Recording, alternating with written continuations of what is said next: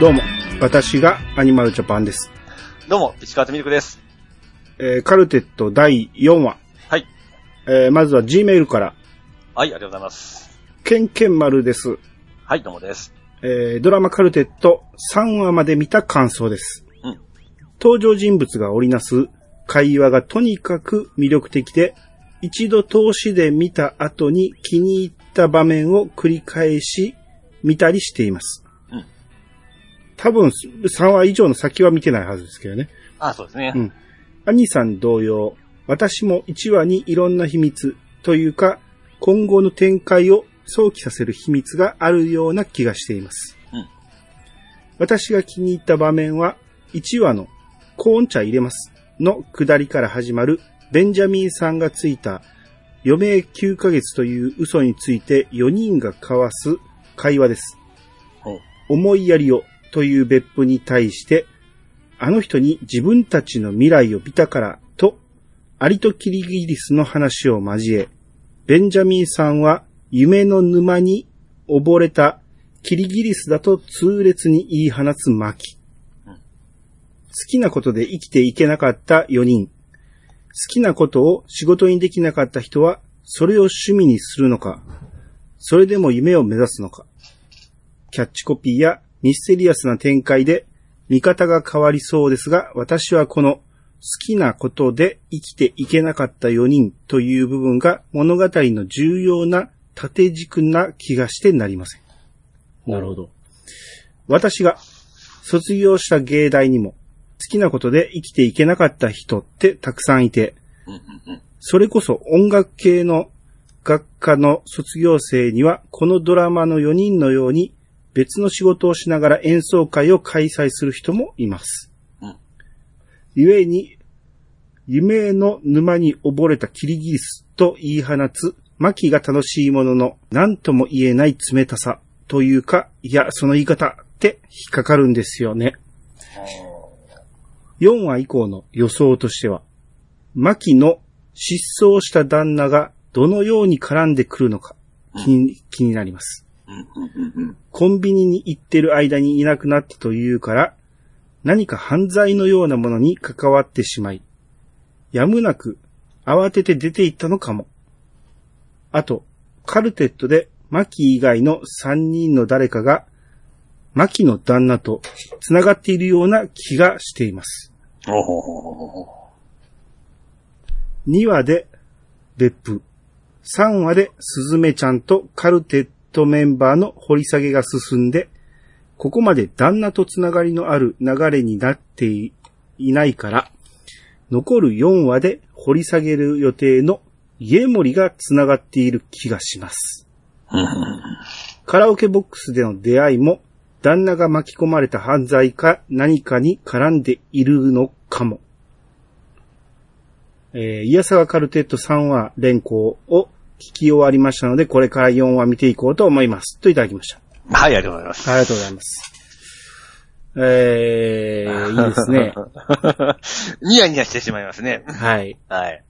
まあ、えー、僕らは今日の時点で4話を見てる状態ですんで、はい、はい、はい。えー、4話以降のこの予想がね、はい、合ってるのか間違ってるのか。はい、はい。はい。いや、なかなか鋭い。すいません。僕が先週これを言えばよかったんですよね。まあ、今となっては何とでも言えますよね。そうですね。ははい。い、で、その、何かがあって、やむなく、夫さんが出ていったっていう流れなのか、それもわからへんし。そうですね。すっかり忘れてましたね、そういえば。うんカラオケボックスの出会い、えー、まあ、これも、旦那が巻き込まれた犯罪にかなから何か絡んでるかも。なるほどね。あー、さすがですね。うん。うん。目の付けどころが。そうですね。う ん。ああと、1話に秘密がいろいろ織り混ぜられてるっていうのは、僕の言った意見と同じという。まあ、今を聞けばそういう感じはしますね。うん。そういえば、あのおっさん、あんだけの登場でしたもんね、なんか。そういえば、い結構意味深なこと言ってましたね。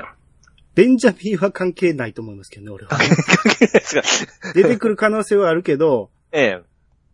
うんあれは、ここで終わり。あの、ここで、ケンケンマルさんが言ってはるのは、うん。みんなが自分の夢を仕事にできなかったっていうことが、この事件に何か関係あるんじゃないかっていうあーほほほほ言ってはるんです。はいはいはい。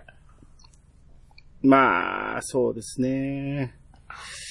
その辺はでも、言われてみればそんな気はしますよね。うん。うん、物語に大きく絡んでそうな気もする。なぜ音楽で集まってるのか。そうですね。題材にし、題材にし、一番のメインの題材ですもんね。そうですね。うん。このカルテットっていうのが大きな、えー、事件を解決する、何そうです。い、い、糸、え糸糸じゃない な。何かになるかもしれないですね。 4人でカルテですよね。はい。うん。ということは、誰一人も欠けることはないということですね。ああ、なるほどね。うん。いや、なんか死亡者が出るかなと思ったりもしたんですけど、 それはないですね。まあ、それは、この、この先の予想を最後にするんで、まあたあその時言いましょう。はい、わかりました。えー、じゃあ、ハッシュタグ行きましょはい。う。えー、ネオさんが、巻き巻き話、えー、巻き巻き話してますやん。いやさが再放送ということで、はい。えっ、と、つい最近、イヤサが今日の再放送、再配信を出したんですけど、はい。その時のアニッツの時にうん、ピーチさんが、えー、名字がマキで、下の名前がマキっていう人がおったら、面白いっすね、言うて。4年ぐらい前に言ってました。はいはいはいはい。もうなんでこんなちょうどいいタイミングで来るんですかね。まあそうですね。うん。はうん。まあその時も俺別にそんなんなんぼでもあり得る話でしょうって。いえ阪神の真由美が真由美さんと結婚したら真由美真由美になるし、はいはいそ。んなんなんぼでもあるでしょう。まあそうですね。うん。まあ、まあ見たことはないですけどね。いや、あるんちゃういや、俺もまあ見たことはないんやけど、ええ。テレビとかでは見たことあるよ。ああ、そうですか。うん。そういうことが起こってしまって、だから、ええ奥さんが名字変えれなかったとかいう、はいはいはいはいはいとかいうのは、たまに見ましたけどね。うんうんうん。うん。あと、ゴーさんが、はい。えー、アニさん、ピチさん、ここはバイオレット・エヴァーガーデン出さなきゃっていうことで、うん。えー、前回、キミコさんが、はい。カーテシーっていう、えースカートを、うんえーちょっと持ち上げて挨拶するっていうのが、はい。えーまあ僕らが前に取り上げたバイオレット・エヴァーガーデンのバイオレットちゃんがうん、いつもやる、うん。どんな挨拶でしたどうも。どうも。 そんな軽い。 こん、こんにちはとかですかね。えちゃうやろお客様の要望、えご要望があればどこでもお伺いします。はい。自動手記人形とか、そんなの言ってなかっあたあの。えバイオレット・エヴァーガーデンです。はいはい。その時にこうしますっけうん、そうそうそう。挨拶の時にするんですよ ああ。どうもって。何やねんと思うっ て。そうえですね。これ忘れてましたね。えまあ、っていうか、しょっちゅう目にするから、はいはいはい。うん、ピチさんが、ええあのー何、武道会でしますよねとか言うけど、 ええ武道会に限らないっていう、そう ですね。なんぼでもありよますくね見るうん光景ですから。はい。あのーだから、それこそ、メイドあのあ、め人、はいがうん。挨拶するときもそんなやり方するじゃないですか。そうです、そうですね。うんうん。そういうことです。そうですね。えー、ついて、キミイコさん。はい。えーそうか、不思議の国のアリスか。これあの、アリスちゃんの、アイコンのやつですね。LINE の。 LINE のアイコンですようね。んうん。うん、なるほど、さすがパンタンさん。考察の深さが違いますね。まあ、えー、パンタンさんともう一人、誰だっけもう言っておられたんで、小谷さんだったかな、はがい。言っておられたんで、うんえー、やっぱ気づく人は、アリスやから不思議の国のアリスかっていうことに気づけるってことだよね。うん。 うん。まあこれはでも、ほんまに画像をね、えー見つけてきたっていうのがすごいですよね。そうですね。どうですね。あドンピシャなね。うん。はい。はい。えー、じゃあ続いて、ケンタロウさんが、はい。えー、連行カルテット3話。うん。淀気味の下りのとこで、兄さんと揃って、ピーさんが浮世の人でしょみたいなこと言ったから、俺が、浮世って言っ たの。その時にケンタロウさんも、 浮世って一緒に声を出しちゃったっていう。ああ。何浮世の人って。いやそんなイメージがあったんですって。昔のその遊び人のイメージですね。で浮世って昔の人な。なんか浮世離れしたみたいな感じで言いますよね。それ、昔の人な。昔のことな、浮世っていうのは。だって昔の言葉じゃないですか、浮世って。浮世を流すとか、浮世離れとかいうのは、うん江戸時代とかのこと。うん、昔じゃないですか。って思ってんのかって聞いてんねん。ああ、そうです。なんか、オタフクソースのあの、絵の人がなんか浮世みたいなイメージがあるんですけどね。おたふくでしょ。オタオタフクですよ。お、え、おかめやったっけあれ。あ、ちゃう、おあたふく、おたふく、ひょ、ひょっとこ顔やったっけちゃうな、おたふくは、おたふくはあれや、おおかか、おかめみたいな岡顔部かさん、岡部さんええ。うん。あれもなんか、遊び人、あれが浮世浮世の意味遊び人。昔のその、今で言う AV 上みたいな感じのイメージがあるんです。お、お、浮世。うん。 ちょっと違うんですよ、やっぱり。 全然ちゃう。ここうやめておきま しょう。はいえーじゃあ、君彦さんの分読んでください。はい。えー、君子さんがやってきました。カルテット4は市長。アニさんの予想が高確率高確率で当たってますね。二人の夏物語が女性を見つけられなかったのって、もらった写真が別人にしか見えないからでは。ジャンプだと言って、えー、老若にゃんにょ問わず通じるものなのははい、い、ありがとうございます。ありがとうございます。また猫が言いましたけど。老若、な、なんにょ。そうそうそなんね。はい。う。うん。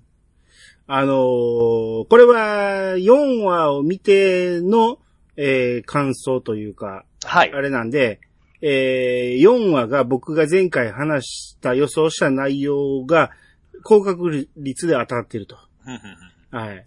えーこれ、えー順を追った後で話しますけど、はい。あと、二人の夏物語がね、女性を探してたんですけど、うんうんこれがずっと見つけられなかったのは前回見せたあの写真が今回出てきますけど、全然顔が、写りが違うし、 違ってましたね。うんまあこれも後で言いますけど、うんあの写真日本人に見えなかったですからね。そう、あの、可愛い思いましたもんね。いや、俺は、うん。あの、ルビー・モレノみたいな顔に見えたんですよ。おー外人さん。はい。えはいフィリフィリピン人ですよ。はいはいはい はい。うん。やけど、後で言いますけど、出てきた人はちゃうかったというね。そうですね。うん。で、あと、ジャンプたとえ。うん今回ありましたね、ジャンプたとえね。えー、でも思い出しました。はい。あー、あったあったあった、ありましたね。どれですか言ってください。えーっとね、 ドラゴンボール。あ、そうそうそうそう。ね、ドラゴンボールね。うん。まあ、これはあんな、後で言いましょうか。まあ、多分、ドラゴンボールは、老若男女いけるでしょ。まあそうですね。と、僕らは思いたい。うん。うん。さすがに、ドラゴンボールの中でも、うんそれまるでウーロンやないかって言われても通じひん人はいるかもしれんけど、うん。うん。さすがに、ドラゴンボールを集めたようなことだみたいなこと言ったらわかるでしょ。まあそうですね。願いが叶うぐらいは伝わると思う。はいはいはいはい。 うん。まあ、黄金、ジャンプ黄金期に育った僕たちからしたら、うん。当時の例えは全て通じると思ってしまいますけど。そうですね。はい。えー、っていうことで、前回時間がすげえ長くなってしまったんで、うんえー今回お便りちょっとギュッとさせてもらいましたけど、はいはいはい。えー、ここから4話、はい。いきたいと思います。はい、お願いします。別府くんがね、うんその、ゴミをずっと捨ててたんやけど、うんこのまま自分が捨てなかったらどうなるんだろうと思ってゴミ捨てなかったら、うんえー誰も全く捨てないと、うん。どんどん溜まっていくんですね。はい。で、別府くんが怒って、うんみんながすもう全く反省の色がないんで、うんみんながた朝食食べてる横にゴミをボンボン置いていくんですね。うん。で、この臭いところでよく朝ごはん食べれますねと。はい。な、マキさんが、えー同級生に言いました。足が臭い美人さんと足が臭くない美人さんだったら、足が臭い方が好きだって。うんで、別府くんが、それ変態じゃないですかって笑ってましたけど、うん。ピジさん臭い方好きですもんね。あまあまあ、あのーすぐはですね、すぐっていうか、少しの間はですね。少しの間。はいはいはい。どういうことですかあの、一瞬の相手だったら大丈夫なんですけど、まあ、長い目で見たら、それはね、やっぱり匂いがない方がいいですけど も。ん一瞬の相手が臭いってどういうこと ワンナイトってこまあ まあまあまあ、そう、そう、とワンナイト。トなら臭い方がいいのその、可愛かったらですね。 臭い方がいいの興奮するじゃない。じゃあ前もいやいや、前も、前にも言いましたけども、こんな可愛い子からこんなんがっていうのがちょっとかなり来るわけですよ。ああ、そうですか。まあそんな人がおるってことなんですね。ギャップ萌えでね。うん変態だってことですね。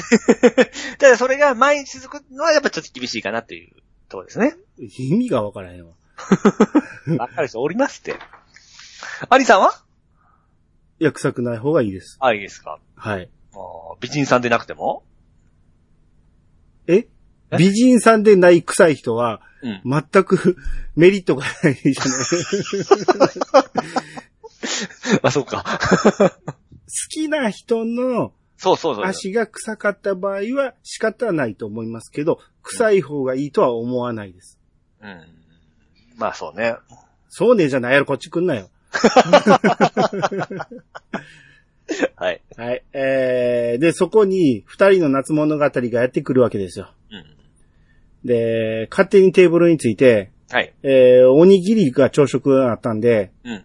具は何があんのって言ったらうん、マキさんがうん、鮭とおかかですって。小声で言ってて、声ちっちゃくなりましたね。これ、うんピッチさんこれ見てどう思いましたいや、またなんかちっちゃくなったってし、あの、怖い人相手かな、相手からかな、思ったんですけど、ここだけでしたよね。どう、怖い人相手だからそう思った。うん。それだけ ?1 話とか関係なし。いやーでも、あ兄さん用たんで、うん。でも一話の時どんなんだったかなと思って、うん。うん。な、結局何も思わなかったよね。いや、ちっちゃいな、思ったんですよ。うん。あだから俺は1話の時は、前の晩に何かがあって声が出なくなったんじゃないかっていう予想したんやけど、はいはいはい。今回のマキさんのうん、鮭とおかかですって言ったのを聞いて、うんあ、この人ただの人見知りで、うん人見知りすると声がちっちゃくなるだけなんかって思う。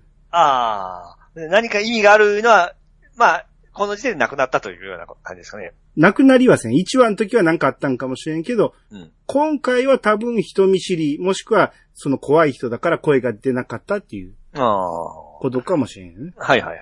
うんで、えー、この、この写真の女の居場所聞いてんだ、言って家森に言うんですけど、うん。家森は知らないって言うんですよね。うん。前回言えばよかったんですけど、うんあの写真って、家森と、うんその女の人が写ってるねんから、うん見せんでもええやん。家森にこん、あの女どこ行ったって言えばいいだけじゃないですか。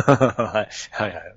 これ視聴者にまあ見せるた我々め、そう我々にですね。もしくはあっこにおるカルテットに、残りに見せるためという意味でしかないですよね。あそこで写真出す必要ないです。ううん。ん。で、えー、この二人の夏物語の射程が、はい。えー、家森のビオラを、うんえー部屋から勝手に持ってきまして、ブンブン振る回しながら。ええ。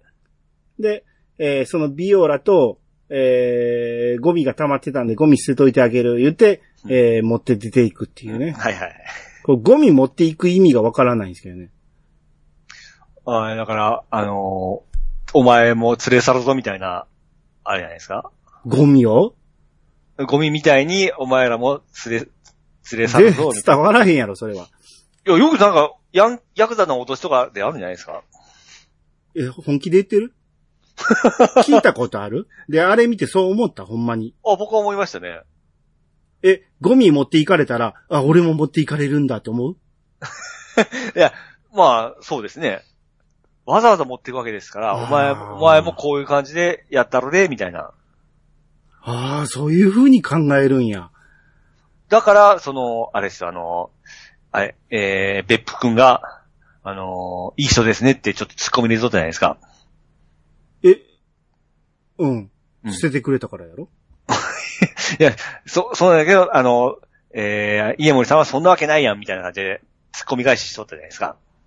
そういう意ゴ味、ミそうい持っう、ていかれたからうんそういう意味じゃない怖よ、そう、そういう意味じゃないよ、みたいな感じの、あの、返しかな思ったんですけどね。 そういう意味じゃないやん。明らかに勝手に入ってきて、勝手におにぎり食って、勝手にビオラ持って出て行ってんから、うんいい人じゃないやん。いい人じゃないですけど、うん。あ、そうですゴミゴミ持っていかれたからっていう思ったん。。お、だけど、あの、人間もゴミみたいにさらっていくぞ、みたいな脅しかな思ったんですね 伝わらへんって、ピチさんみたいな、ええ。アホにしか伝わらへん。ええそれは僕思、思いましたけど。で、それの、あの会社面白いな思って。ああ、じゃあ俺だけ伝わらんかったんかもしれないんで、ええこれ聞いてる皆さん、教えてください。そういう意味を感じ取ったか感じ取らなかったか。そうですね。教えて正直に、正直に言うと、僕はそう感じましたよ。うん、みんな教えてほしいね、それは。はい、はい、はいはい。うん、だってそれせんでもうん、ビオラ持っていく時点で持っていかれると思うやん。いやそれもあるんですけども、ビオラは大切なものじゃないですか。いや、え単純にいい人やと思ったんやん。ゴミ持って行ってくれるって。え、いや、ゴミ、ゴミみたいな、あの、もの、まあ、大切なものを奪うし、ゴミみたいなやつ、えーゴミみたいなお前らもも連れ、連れて帰るぜ、みたいな 感じ。いすげえな、発想が。やいや、思いますって。あ思いますか。はい。じゃあ皆さんほんまに教えてください。はい。はい。で、その置いていった写真を、スズメ、置いていったらあかんやろうと思うんですけどね。な、まあ何枚もあるんかもしれんけそどりゃ、そうでしょ、あれは。そう、スズメが、この女の人誰ですかって言ったら、家森が別れた妻っていうね。うん。えー、前回の僕の寄せ当たりましたね。もうね、あすぐ当たるね、ここね。まあこれは誰でも予想できると思うんやけど、あピチさんがなぜ言わへんやろなって。あ。で、しかも俺に乗ってもこんかったしね、前回。いや、僕はあの、な変な女に引っ掛けただけを思ってあの、よ完全にや、あの、ヤクザが追いかけてるから、うん。ヤクザの娘か、ヤクザの嫁かと思ったんでしょそうそうそうそう。普通の嫁はんは思わなかったんですよ。うん。と思ったんやろなと思ったんやけど、え俺は妻やと言い切りましたからね、あの 時ね。 え。そうですね。はい。で、この後、家森の部屋にみんな集まるんですけど、うん。その、家森の部屋がね、うん本棚がいっぱい壁にあって、うんぎっしり本が詰まってるんですよ。はい。それ見た瞬間、うんえ、何この部屋って思いませんでした。思いませんでし たね。おかしない、あれ。あ、そうですか。なんで、うん家森ってつい最近来たんやで。カルテとうん、組むために来た、自分の家でもないのに、あんなにいっぱい本持ち込むいや、でも、自分の別荘部屋ぐらいだったら、うんまあ、オタク関係の自分の好きなものだったら、結構揃えますよ。いやいやいやいやいやいや。一生住むわけちゃうやん。引っ越してきた言うても、うんほんまに一時的かもしれんし、でも、寝泊まりすることもあるでしょごく最小限やろ、人んちやねんから。で、大体なんであんだけ本棚あん ねん。別荘に。それは家の作りですから、あれですけどど。う考えてもおじいさんの部屋でしょ。うん。おじいさんの持ち家ないから、別荘やねんから。あ、じゃあ本人のものじゃないと。そほうほうほうほう。と思ったんですよ。うはい。まあこれ絶対、あの、音楽関係の本があったような気するんでね。うん。だからおじいさんのやろうなと思って、おじいさんの書斎かなんかやろうなと思ったんですよ。ほうほうほうほそこに家森を住まわせるかって思ったんですよ。う。うん。それもおかしいなと思って。へえ。それちょっと考えもせんかったです ね。まあまだ、あ、でも出てたな。あ、そっか。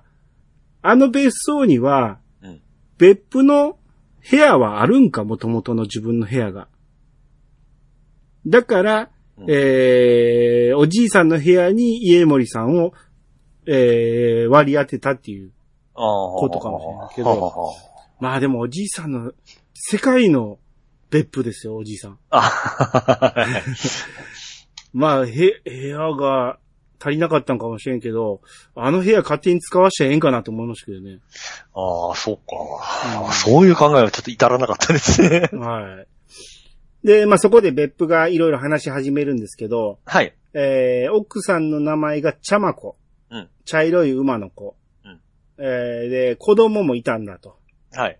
で、昔 V シネの俳優をやってた時に、うん6000万の宝くじが当たったっていううやつね。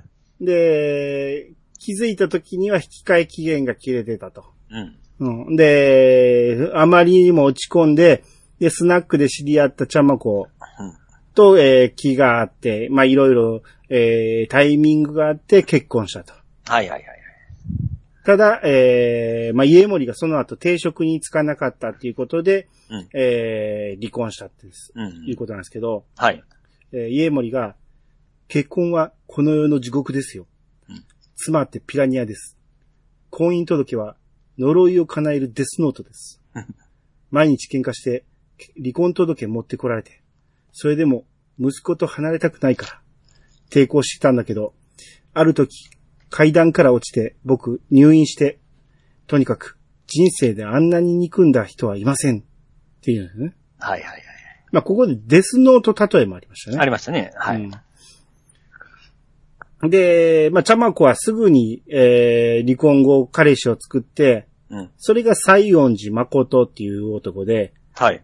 えー金持ちのくせに親の後も継がずに小説家になりたいってわがままを言ってるやつで、うん。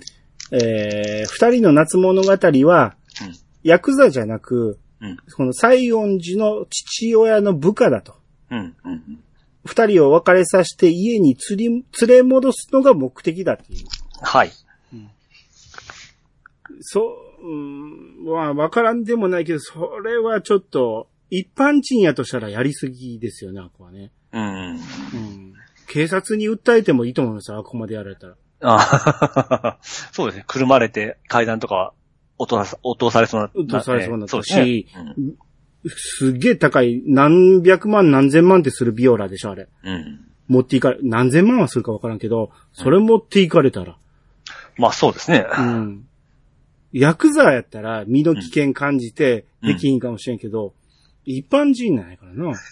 まあでも見た感じがそういう感じにしとったから、まあ普通はなんか言えないんじゃないですか。でも一般人っていうのは知ってるやんか。ああ。ああ、家森はですね。うん。うん。え、何を言ってんのよ。いや、いや、他の人も警察に言わんかったわけじゃないです違か。うもよ。他の人は話してない。家森が何で言わへんねやって殺されかけてんねんから。はいはいはいはうい。ん。家森が、うん。えー、ちゃまこに、えー会ってちゃんと話する言うて、うん。えー横須賀に向かうわけですけど、はい。そこでスズメを恋人役に連れていくと。あ、そうですね。うん。高速道路で向かってる時に、えー二人の夏物語が後つけてきてる感じで。はいはいはい。うん。二人が出かけた後、うん。その別荘の周りで雪道でメガネを落として探してるもたいまさこがいまして、そうです、そうです。はい。で、別府が、えー、探し、落とし物ですかいて手伝おうとしたら、うんそこにマキが来まして、うん。もたいまさこ隠れまして、うんで、マキさんが、えー別府に、この間、あそこでキスしましたよね。うんで別府が、あ、あ、ああ、はいって。それを隠れてもたいは聞いてるんですね。うん。別府さん、なかったことみたいにしようとしてませんでもう、マキがぐいぐい近づいていって、はいはいはい。別府が後ずさりする感じで。うんうん。別府が、い、いや、それは、しれっとしてるけど、別府さんの返事待ってますよ。うん。だって、前に彼女は、家森さんのことは好きだって、ちょこちょこ二人が動くから、うんもたいまさこが見つかると思って、うん。軽トラの荷台に隠れるんですよ、乗っかって はね。はいはいはい。で、マキが、すずめちゃんって子は、って言ったところで、えー、別府がメガネを見つけて、うん。で、えー、あ、メガネありましたよって別府が言おうとしたらもう軽トラが走り去ってしまうと。うん。うん。まあ、マキは、えー、もたいまさこを見、見なかったってことですね。はいはいはい。うん。あれ、もたいまさこは、はい。まあ、スズメの様子を見に来たということでいいんですかね、あれは。すずめだけじゃないでしょ。ああの、マキの様子も。もう一番はマキでしょ。あーなるほど。いや、なんか危険を犯してここまで来る、来るんか、思って。うん。うん。いや、隠れながら見よう思ったらメガネ落としちゃったってことでしょ あ あ、そうですか。まあ、ちょっとコミコミカルチックなところはありましたけどね。まあまあそうですけど、うん。メガネ落としてはい。何も見えなかったっていう、うん、いう話です。はい。で、横須賀で。うん横須賀ってどこかしてますかもう、東京の方ですね。だから、横浜です、横浜。横浜ではない。神奈川ですね。 神奈川ですけど、うん横浜の中に横須賀があるっていう考えは捨ててくださいね。ええ加 減。はいはい。これ何度かやりましたもんね。何度もやってます。やりました。隣ですからね、横須賀はね。はいはうい。ん。で、えー、家森がうん。口笛で、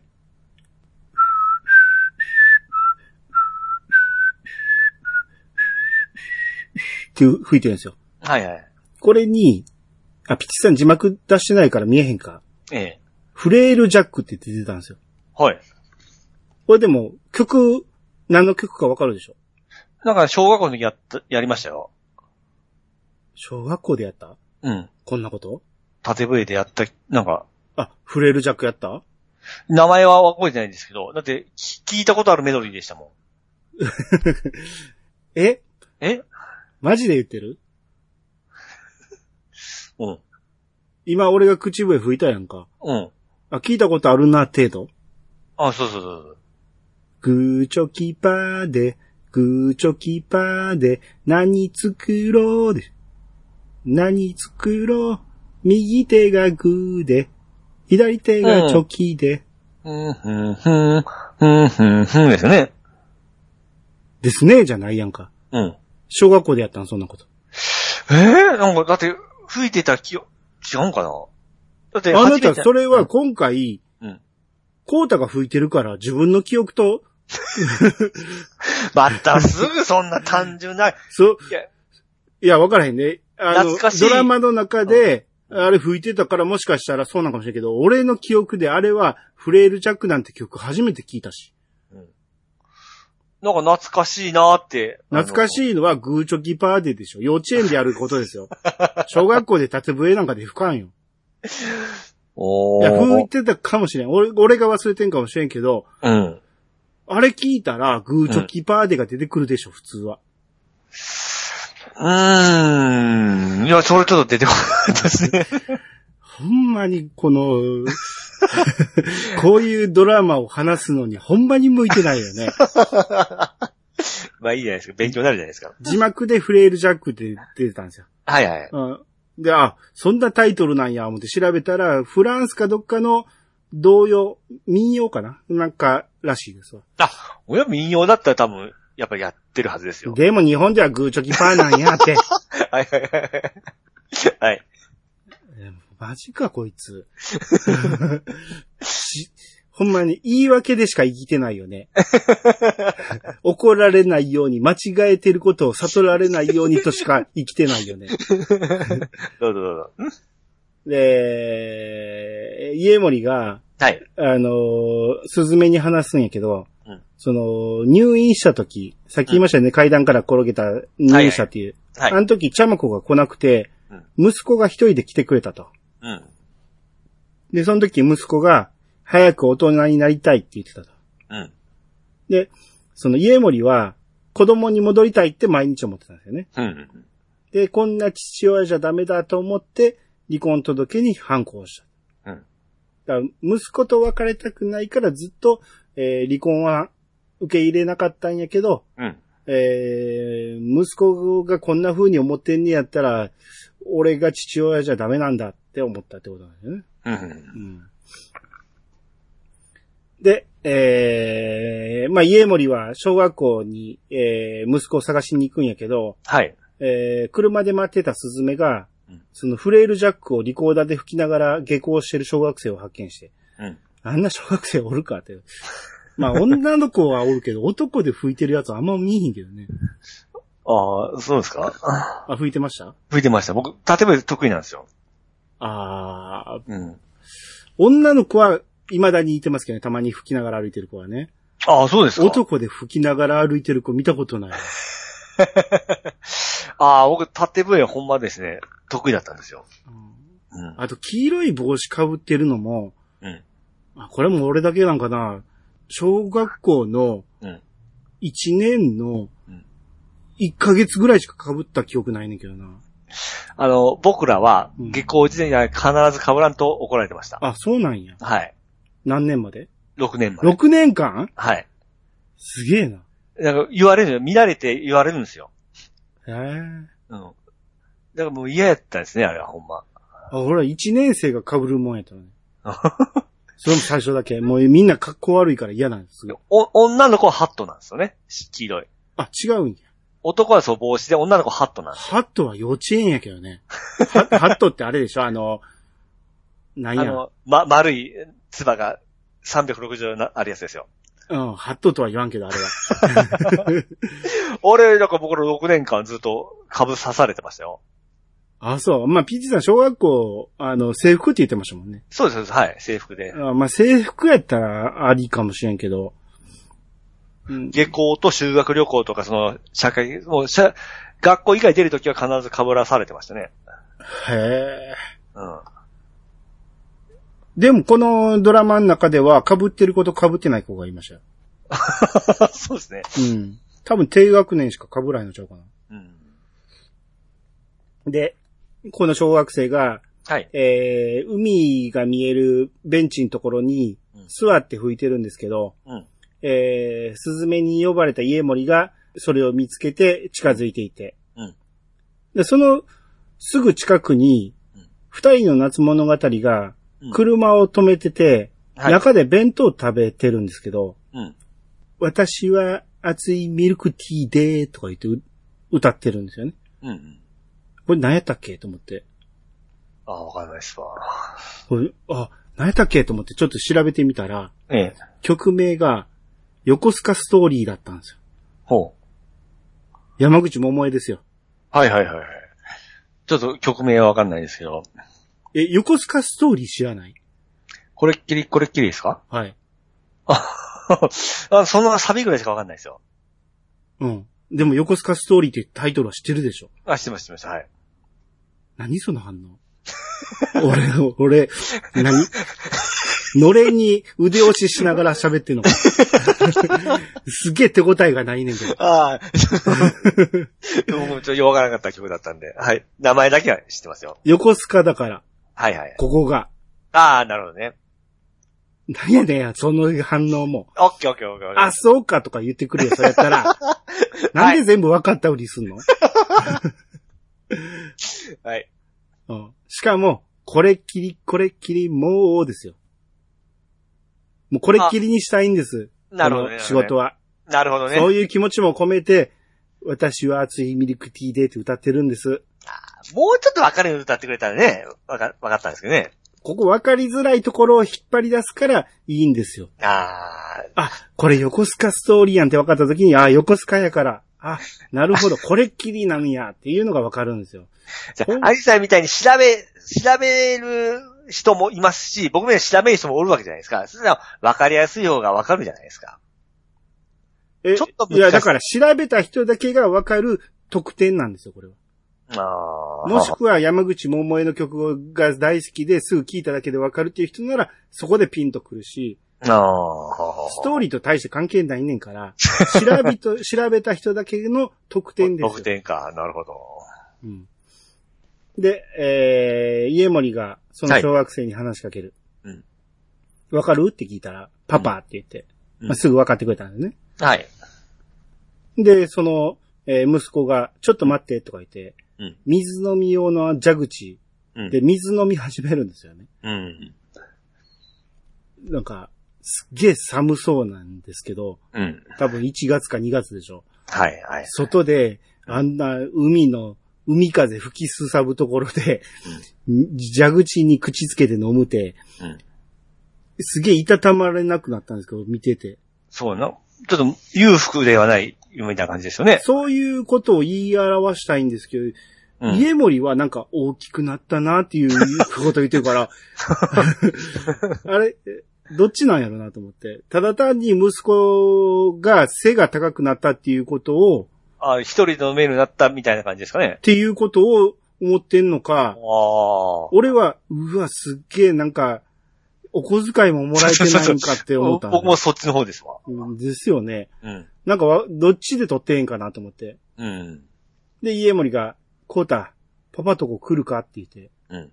言ってるところで、ちゃまこがうん、えー、西園寺と腕組みながら歩いてきて、あだからその、パパのとこ来るかっていうのは、やっぱり貧しいから、かわいそうだからもう連れて帰るよっていうイメージで持ったんですけど。あれは、うん。家すぐそこ、どこどこの2階って言ってて、うん。で、帰ろうって言ったから。でも、そこにうん、一緒に住むわけにいかんやん。うん。じゃあ、うち来いって言った。ああ、そのな、ちの流れですか まあもちちろん、えー、かわいそうと思ったんかもね。貧しそうでね。うん、僕はそ、完全にそっちの方で撮ってましたね。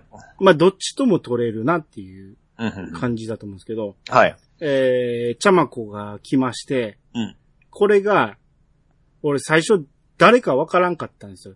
うん。一瞬、うんなんだっけ、えー、高橋ジョージの嫁かと思ったん ですよ。ああ、はいはい はい。そういえば似てますね。一瞬思ってんけど、あれちょっとでも顔が、彫りが深すぎるなと思って、ちょっとちゃうなと思って、うんで、ずっとわからずに最後のテロップが出るところでようやくわかったんやけど、うん。知ってましたわかんないです。あ高橋メアリー・ジュンっていう人なんですよ。あなんか名前聞いたことある名前は見るんですよ。ええ、メアリージュの、はい。でも、まあ、あんまり認識してなかったんやけど、あ、この人がそうなんやと思って。はい。で、僕写真で、うん。フィリピン人に見えたって言ってたのは、うん、うん。間違いじゃなくて、うんこの高橋メアリー・ジュンさんっていうのは、うん。フィリピンとのハーフらしいんです。ほうほうほうほだうから。そっちの血も半分入ってるから、うん。それに見えてもおかしくないってことですね。ふんふんふんふんうん。ただ、画面に映ってんのと写真に映ってんの違いやまっぱすよね顔が全然ちゃう から。 もう誰よ思いましたもん。そうそうそもうう。うん、え、これが奥さんな写真とちゃうぞと。まあ、違うとまでは言わんけど、まあうん、えー、冬でもサンダル履いてるっていう、家森が言ってたんで、うんスズメがそのサンダルを見てすぐ気づいた。ああ。うん、で、ちゃまこが気づいて、はい。お前何してんねんってなって、なんで関西弁やねんと思うんですけ ど、ほんまね。何してんねん言って、うん。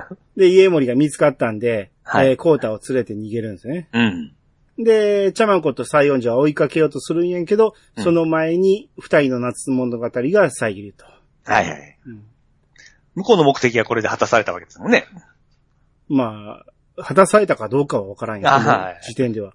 うん。うんえー、で、無事、コータを家に連れて帰ること、長野まで連れて帰ることができて、はい。で、晩ご飯がアジフライだったんですね。うん。ちゃんと人数分以上に用意してってよかったなと思うんですけど。一人一匹ずつやったら足れへんもんね。うんで、えー、みんな順番にソースじゃ、えー醤油をかけ始めるんですよね。はい。で、えー、みんなこの順番に回していって、コータもかけようとした時に家森がチュチュチュチュって止めるんですよね。うん。うちは昔からソースだったでしょうんって言ったら、えー、コータが、ママがソースでもお醤油でも食べれるようになった方がモテるよってって言って、うん。みんなが偉いねーって言うんですけど、うん。まあ、家森はそれ受け入れられず、ソースをかけるとね。うん。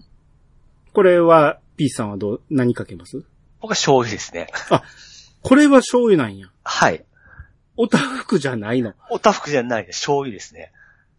これが難しいところなんですよね。とんかつはとんかつはソースですね。コロッケはコロッケはウスターソースですね。とんかつはおたふくない。おたふくです。その辺も使い分けがあるんや。醤、あの、魚関係は醤油ですね。あ、そう。はい。白身フライとかでもまあ、醤油ですね。あ醤油なんや。 はい。あの、タルタル、え、タルタルですかあ兄さんは。いやいや、ソース。あ、ソースですか。うん。もう魚は醤油ですね。あ、フライはえソース。 え。え、フライっていうのはえフライ、フライって知らない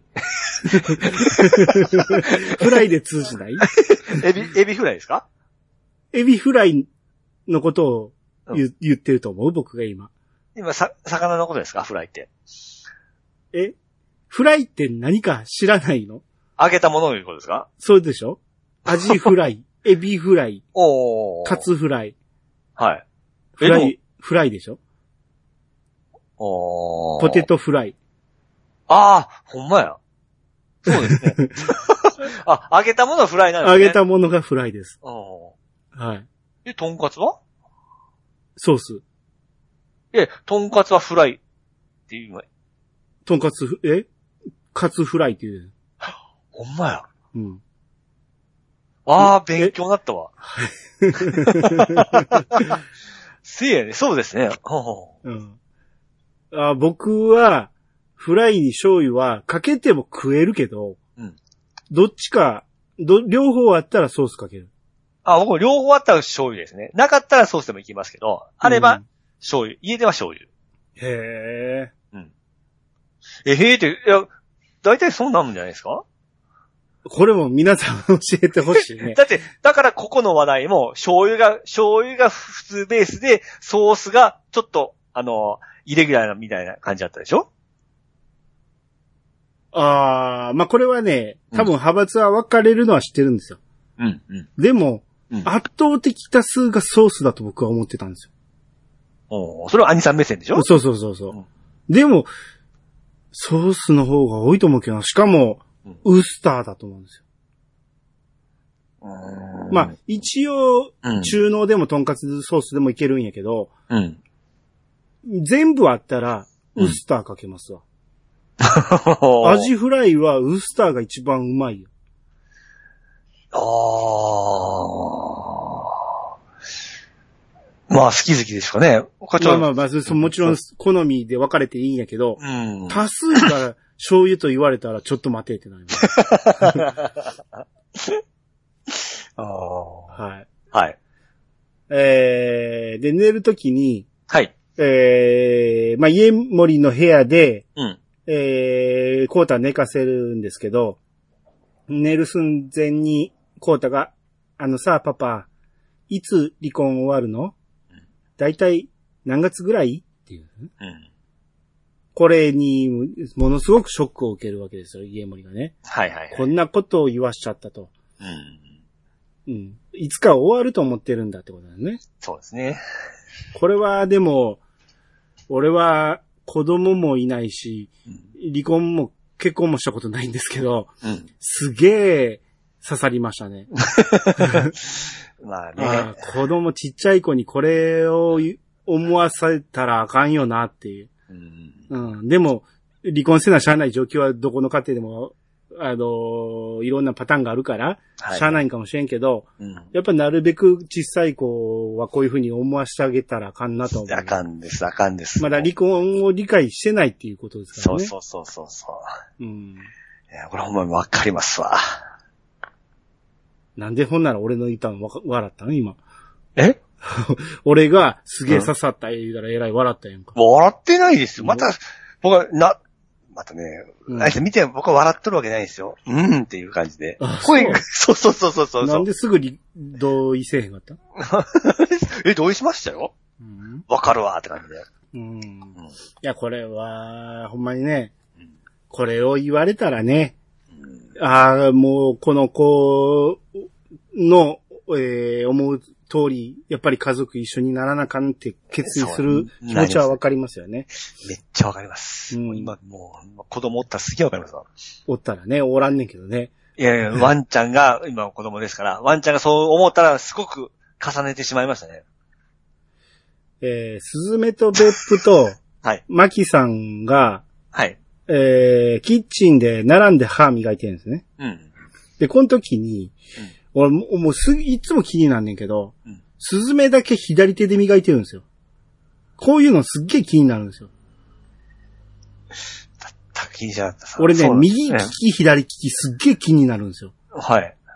あのーこ、こんなんもミステリーのトリックの一つによく使われるから、はい。あ、この人左利きなんやとかすげえ気になるんですよね。うんうんうん。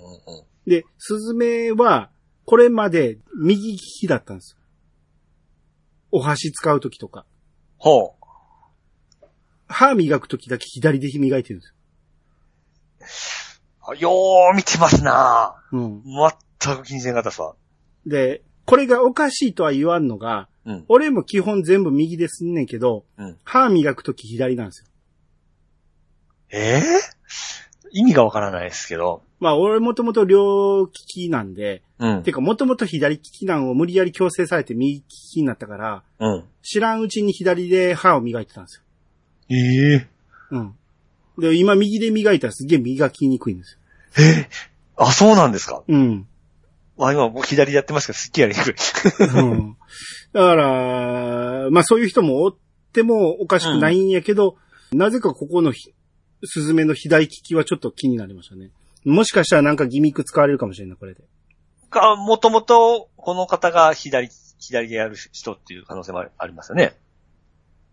そう。もともと左利きやから、両利きやから、うんえー、それが何かの決定的な証拠になる可能性があるんちゃうかなと思いました ね。そうか。わざわざここを移すということは、なんか意味あるっていうことなんですね。一人だけ持ってる手がちゃうからね、おかしい、おかしいなと思ったんですよ。ほうほうほうほうほうほうなんで三人揃 って、あの、いや、そうなだね。いや、こんなね、磨くことないやろって。あだいたいあの、ピュって吐いたとこ見られたくないじゃないですか。いや、そんなことはないよ。え、そうですかえ、何そんな、あなたそこだけ上品ないや、当たり前じゃないですの。え歯磨き粉ペッて履くところって見られたくないのあ見られたくないですね。俺そんなん一回も思ったことないわ。あ僕だって、学生の時だ学生の頃からトイレで磨いてましたし、見られないようにはしてましたよ。学生の頃、ん歯磨いてたんうんもう、もう歯磨き持ってってましたよ。昼食った後食ったと、食ったと。ピッさんだけまあ僕だけですね。会社も僕だけでしたね。いや、女子が磨くのはわかるけど、ええええ男子が外で磨いてるなんて見たことないよ。あー僕は、あのー習慣というか嫌だったんで磨いてましたね。だから、うん。恥ずかしかったんちゃう 何あははあー、そういう、気候な目で見られるのが。うん。え、でも、俺別に、なんでその、何彼女とお泊まりとか、あ、あなた奥さんと朝一緒にのタイミングで歯磨くことになることとかない、、ないです。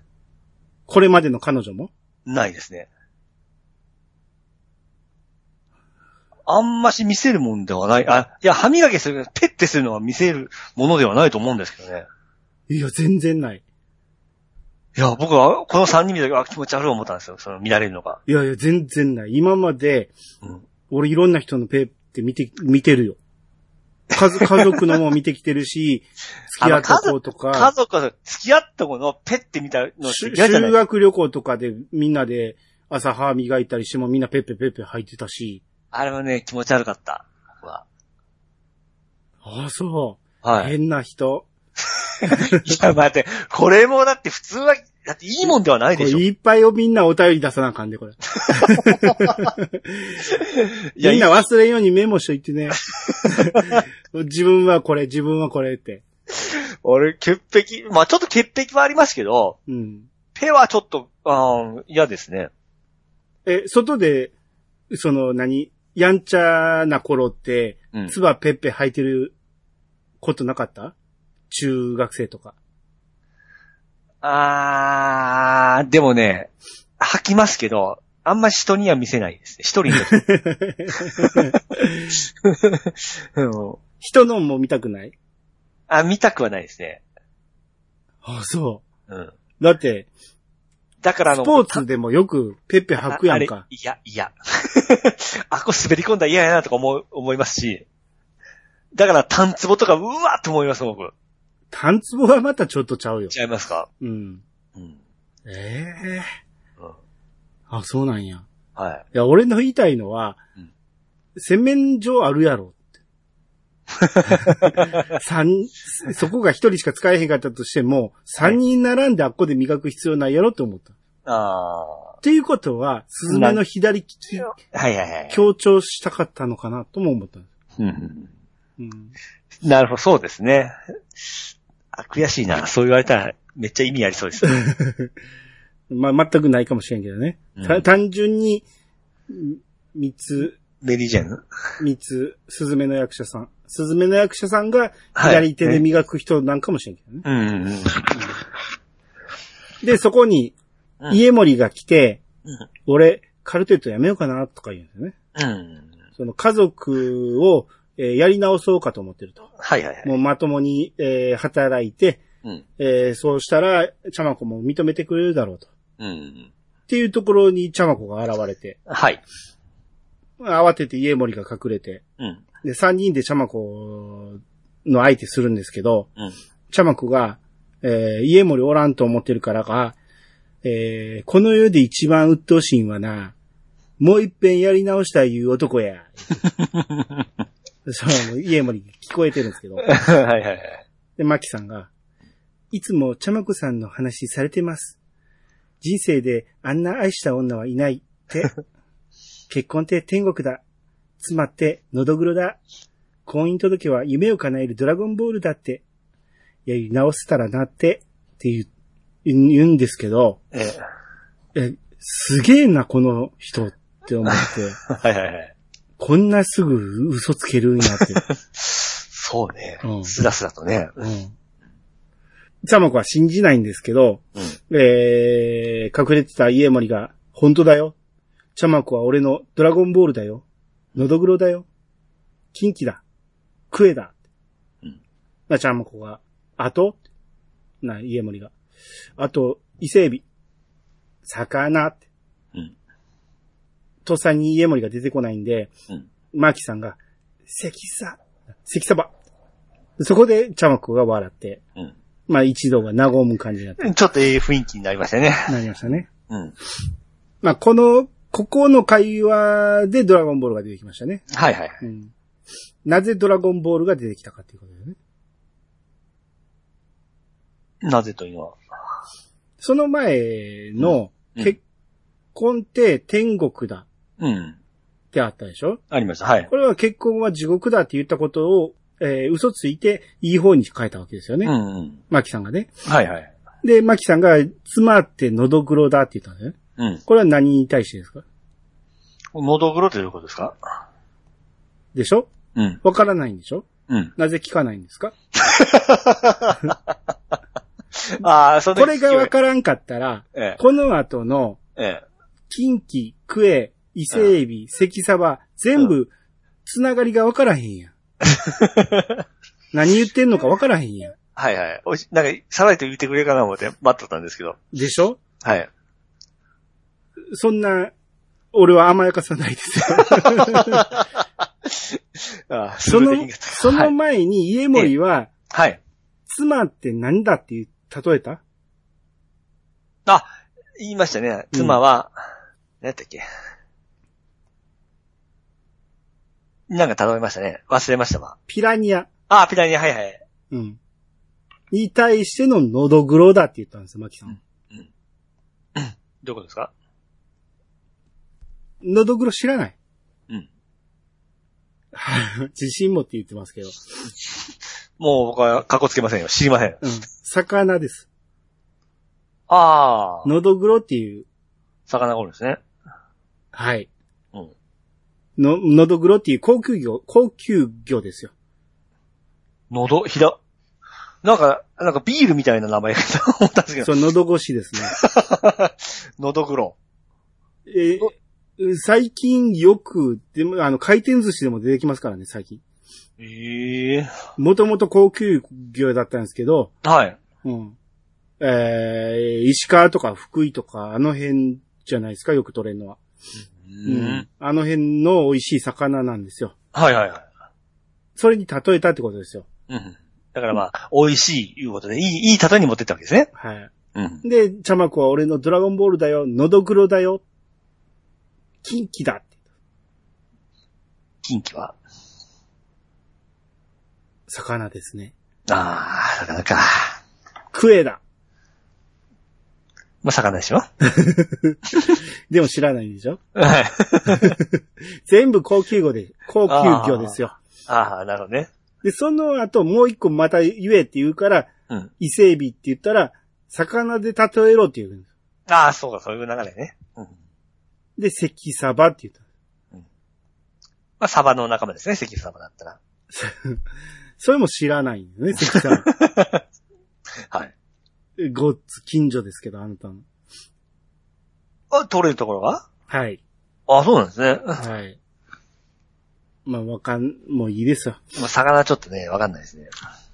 す 魚どころじゃないでしょ、わ からんの。はい。で、ここでドラゴンボールが出てきたのは、その前にデスノートって言ってたから。うん、うん、うん。うん。婚姻届はデスノートだって言ってたのを、はい。トースさんにマキさんは婚姻届は夢を叶えるドラゴンボールだって言ったんですよ。うんうん。っていうことです。ああ、そこはわかりましたよ。婚姻届がドラゴンボールって言ってんのに、家森その後、えー、ちゃまこは俺のドラゴンボールだよって言ってるんですよね。 ちゃまこ自体が、えーボールになっちゃったっていう、はいはいはい。うんこういう感じの話ですよ。なるほどね。はい。で、えーここで一旦和んだから、はあいいけると思って別府がうん自分の宝物であるうんうん。 84年もののワインをプレゼントすると。はい。自分の生まれた年の。こんな持ってる人おるんですね。持っとる人はおるやろ。ほんま、金持ちゃな、もね。ええところですね。金持ちかなまあ別に高いとは限らんから。ああ、そうなんですね。自分の生まれた年のワインを置いときゃいい話やんか。ああ、なんか、ワイン開ける年代ですげえ高いのとかあるじゃないですか。なんちゃらそういう階級とか。話ですよ。うんだから、あのーわざわざ、うん。何年産のワインが出来がいいからって言って、古いワインで出来のいいワインを買ってきたら高いですよ。ああ、ほうほう単純に自分が生まれた年のワインっていうだけやったら高いかどうかはわからんじゃないですか。なんぼでもあるわけですね。しかもそれ84年におじいさんが買っといてくれたんかもしれんやんか。はああ。 高級なやつか思ってました。はいはい。そういうことを言ってんじゃなくて、はい。生まれた年のやつをずっと大事に持ってたのに、うんこの二人の復縁のを祝福するためにプレゼントするって開けちゃうっていうところですよ。うんうんうん。高い、安いじゃないんですよ。一本しかないかもしれんじゃない、じゃないですか、ここで。はいはいはいはい。それを開けちゃうって言って開けるんですよ、ほんまに。うん、開けましたね。ほんなら、二人がまた揉め始めるんですよ。うん。もう抜いたのに。あの、顔良かったですね。ベップ君の。うん。えー、ちゃまこが、はい。もう遅いねん。あんたはな、絶対に言うたらあかんこと言うてん。うんああ、あの時、宝くじ、引き換えておけば今頃って。うん。今頃何そこに私おらんかったやろ。こうたはおらんかったやろ妻ってな、夫にな、もし結婚してなかったらって思い浮かべられることほど悲しいことないよ。残念やったね。6000万。っていうこれはね、ちょ、こう、白心でしたね。いや、白真やったし、うん。あのーすげえうん。納得しましたよね。うん。これまた俺も結婚してないんですけど。ああ、これは言ったらあかんって思いましたよね。そうね。うんなるほどなって思った、思いませんでした思いました。この子が悪、もう、なんか悪いもん、悪いんじゃなかったと思いましたね。ですよね。うん。って思ったんです。はい。すげえ思って、ああ、これは気ぃつけなあかんなって思ったんやけど、うんでもこれ、女の人は言うよな。あー結構言いません女の人って怒った時。そうね。女の人はいいんやって。うん。うんこれが、男がこれ言った時に、うん。だから何っていう。絶対なるやろうなと思って。あとね、こう、こう、カスガにしたら終わりやって言ってましたよね。はい。あれもちょっと、うわーなんか、そうなんやと思いましたね。まあでもそこで一続いてる夫婦もあるじゃないですか。あまあそうですよね。うん。うん。夫婦としては終わっても家族としては繋ぎ止めれるの、だからこそカスガイなんですよ。ああ。うん、カスガイって何あのー、生きる希望みたいなやつですね。もう、 生きがいもしか して。 そうそうそうなそういう感じですよね。ちょっとニュアンスは違うかもしれないですけうど、ん。うん、子供は生きがいだと。そうそう。それを子はかすがいさだ。すがに、そうそう。なんで生きがいって言わへん の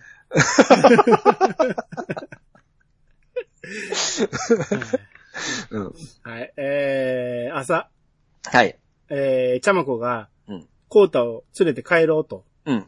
えー、すると、そこに二人の夏物語がうん、来て、ビオーラ持ってくるんですよね。うん。で、ちゃまこには手切れ金を渡してくると。はい。うん。で、そのまま帰っていくんですよね。で、家森は、えー、ビオーラをそのまま壊そうとするんですけど、ちゃまこが止めて、はい。あんたは、そのままでええんと思うよ。うんっていう。そうなんですよね。うーん。まあ、壊そうとしたら止めるのはいいけど、うん。急にちゃまこええ人に並んでも、そうなんですよね。うんうんぶ 別に、ぬねあんたはそのまま最低のまま生きていけって言ってほしかったけどね。ちゃまこのキャラ的にはねそ。うね。でも夢、夢はちゃんと持ってあげるんや、みたいなね。うん、まあね。うん。で、レストランで、はい。えーこの家森親子が、うん。えーフレールジャックを弾くんですね。うん。えー、コータがミニバイオリンで、えー、家森は、えーチェ、チェロじゃないわ。ビオラか。ビオラ、はい。めっちゃうまいこと弾いてましたね。うん。うん。この時、客が、えー、マキ、ベップ、スズメ、アリスちゃんも聞いてましたね。そうですね。うんで、チャマコは外におって。はい。えー雪積もってんのにサンダルなんです よね。うん裸足でサンダル履いてましたね。うん。で、このまま昼の、えー客ありの演奏になりまして、はい。ここの時に家森がソロで、うんえーラバイエ弾いてましたね。という曲なんですね。っていう曲です。はいはい。もう知らない曲でしたけど。うん。おい。あゲップしながら返事すな。聞こえましたかそ のまだ流れでいこうもな。バレるやろ。失礼失礼失グ礼。はい。ボーって。失礼失礼失礼。はい。えーまあ、これを、えー、コータも聞いてたし、はい。えー、ちゃまこも聞いてたと。うん。で、その後、えーレストランから、うんえーハイヤーに乗って、はい。ちゃまことコータが帰っていきまして、うん。えーそれを見送ったはい。家森は泣いちゃうとね。はい。そうですね。はい。ここで僕ちょっと思いましたね。はい。先週の僕の予想が。何でしたマキさん全然活躍せえへんやんか。思ってそうでしたね。はい。あれとか思ったんですけどね。うんそうでしたね。はい。俺一切相手せんかったでしょ、それ。おかしいなぁ思ってね。はいえー、で、まあ、みんなで家森ちょっと慰める感じでね、元気づけまして、はい。で、さらに、えー語尾が増えまして、はい。で、またみんな揉めるんですけど、スズメがうん家の中に、もたいまさこのメガネをある、メガネがあることを発見しました。そうそうそうそうそうそうそう。なんて思いましたあのー、ここへ来たんだっていう、あのー、恐怖、恐怖というか、あの、しこと知るわけですもんね。はい。あ、やばいとか思ったんじゃないですか。まあそうでしょうね。うん。うん。で、僕こ今週はここで終わるんかなと思ったんですよね。あれ今日歌が流れ、ここで歌が流れるぐらいかな思ったんですよ。あはいはい。うん、ハートフルな内容で終わって、うん。ああ、今週の家森さんの、まあ、件で、ここでね、まあ、無事終わって、うん、で、メガネの件でちょっとゾワゾワさせて、曲流れるかなと思ったらもうちょっと続きましたね。ああ、そうなのよ。俺もね、うん。ここで終わったら、うん。今回全然おもんないなと思ったんですよ。うんうん家森の話全然おもんないなと思って。うん。 そうそうそうそう。ハートフル ね。全然物足りんなって思ったらまだまだ続いたんでね。そう、こっからですね。はい。えー、マキに電話がかかってきて、はい。えー東京のマンションのベランダにゴミ出しっぱなしにしててう、んそれが一周騒ぎになったと。うん。えーすぐ行きますということで、はい。えー東京まで車で行くんですけど、うん。えー別府も一緒に来てくれて、うんで、車のあのワゴンにいっぱいゴミ積んでいくんですよね。うん。えその必要あるねえ。普通に出せ、出しゃいいのにねって。えねうん。ゴミの日に出すだけやんかうん。別府が最悪出していきゃいいやんか。。はいっい。ぺんに出したら勘にしても何回かに分けて。うん。一応外に置くスペースなんぼでもあんうねんん。。そうですあんなでかいでね。わざわざ東京ま で、絶対嫌やけどな。うん。もうすでに匂い放ってるんでしょはい。あれを車に積む、しかも同じ空間の中に乗っとかなあかんやろうん。そう。匂いつきますよ、あれ。よし、あの量をうん。一般のマンションのうん。ところに捨てきれん よ。まあ、でっかいマンションやったら捨てれても、他の人が捨てれへんようになるから、はい。え、あれ、もう意味が、ゴミに関して、ここの脚本家何考えてんねんって思うんですよ。そうですね。ああ。いや、ほんまにゴミの扱いがわけがわからない。ちょっと下手くそですね。 うん。で、スズメが、はい。えー、スーパーにおったら、うんえー、もたいまさこに会いまして、うん。もたいさんが、あの人は今、どこにいるのって東京です。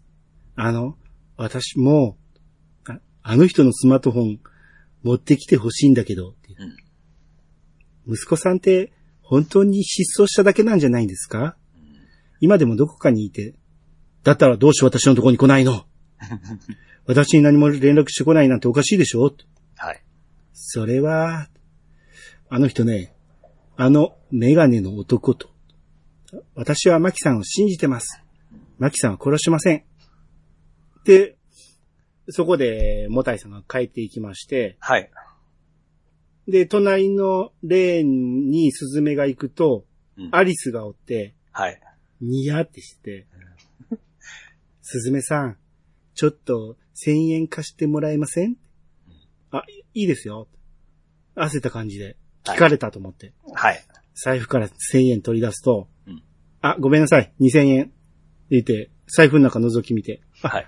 5000円ありますね。って言って、うんすずめが苦笑いになるんですね。はい。はい。えらいこっちゃーと。最初、スズメと、あ、えー、えー、アリスちゃんと買い物しとったんですよね。買い物はしてないよ。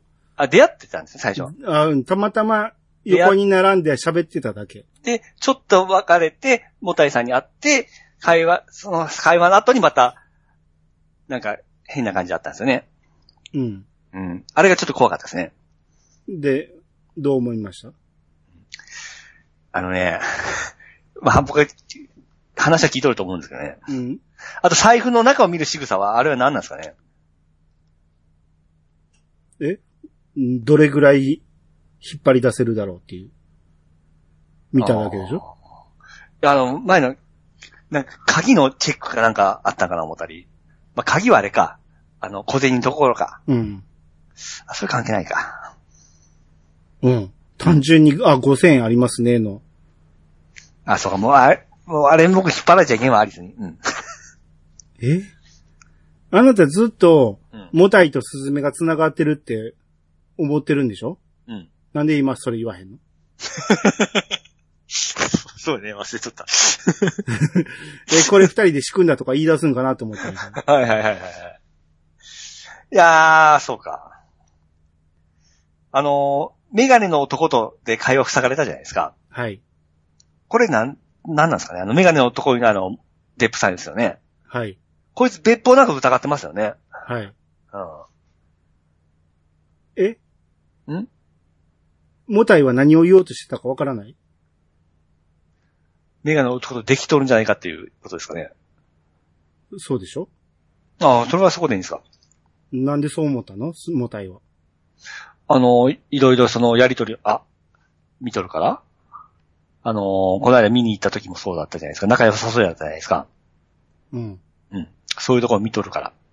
あの、慌てて隠れたところでしょうん。そうそうそうそうそあの時、うんえー、こないだ、あそこでキスしましたよね。あ、はい。別府さんをなかったことにしようとしてませんいやああ、それは、しれっとしてるけど、別府さんの返事待ってますよ。これ二人のキスで、ああマキが返事を待ってる って、母体は思ったんです。今、兄さんがそう言うたら、そう思う、思いましたわ。そうか。そうとしか取れんでしょ。そうです ね。なるほど。うん。ほんまや。もともと、モタイは、えー、別府とスズメが共犯やと思ってんねんから。うん。で、あの会話聞いたら、えー、もうできてるキスする仲だと思ったっていう。はいはいはいはい。 そっかそっか。ああ、そうやね。で、その後の、えー、ああの彼女は家森さんととか、スズメちゃんがとかいうセリフはうん、荷台に乗り込んでる時やから聞いてないんです。ですね。察し悪っ。あれ、でもみんなそこで気づくものなんですかね。気づくよ、俺初回で気づいたよ。あ、ここ、あちょっとかん、あもしかしたら、えー勘違いして受け取ってるかもしれんなって思って、その後の、あの人ね、あのメガネの人男とって言ったところで、あ、間違いないと思った。でも2回見ても気づかない人もおると思いますよ、僕まは。あまあ、おるとは思いますけうんど、うんうんでも、俺ら、うんポッドキャストで喋るやん。 他の人は喋らへんから、はいはいはいはあの、軽い気持ちで見ていいと思うんですよ。い。えその方が楽しめるかもしれん。俺らは楽しみ方が間違えてるかもしれんよ ね。何回も見て、なんか、あの、ギミック隠れてないかとか、えそう、あいろんなの、見方するから、僕も常にそれを見ながら探しとるんですけどね。だったら気づくよ。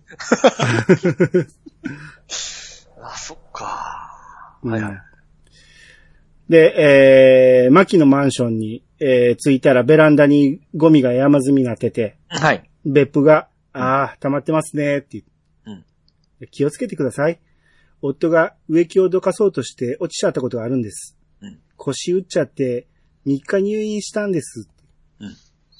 うんうんで、家森ははい。風邪ひいて寝込んでるんですよね。うんうん。で、スズメがお粥を作ってあげて。うんで、家森が、えーそのお粥食べて。はい。で、えー、スズメに頭の傷を見せるんですよね。うんうん見て見て、うん。うんうん。ほら、駅の階段で転んだ時の、一月入院してたんだよ。うん写真見るって言って、うん写真見せたら、包帯ぐるぐるになってる家森で、はい。まあ、意見誰かわからん感じなんですよね。うん。で、スズメが、ふふんこのままハロウィーン出られそうですね。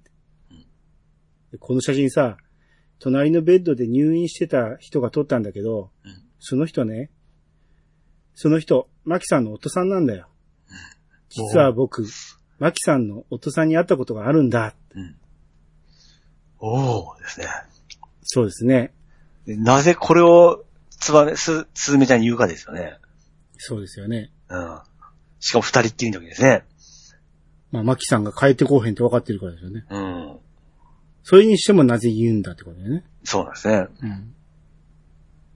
俺はここで、はい。家森はうん、スズメのことを好うん。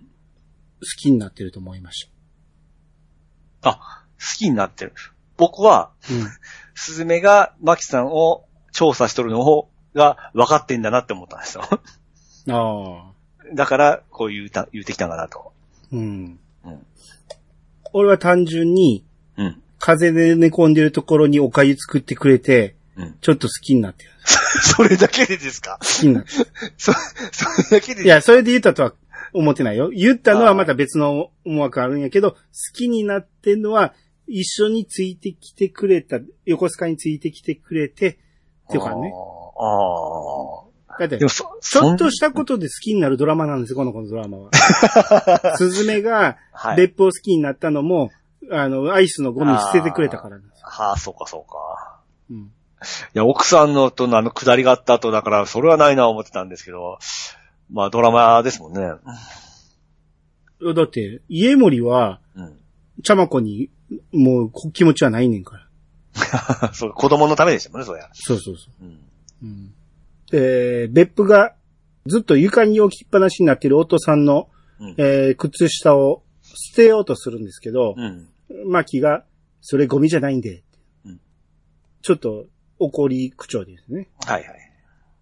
家森の方は、えー何日か隣同士で、えーマキさんのことも見かけたことあったんだようん。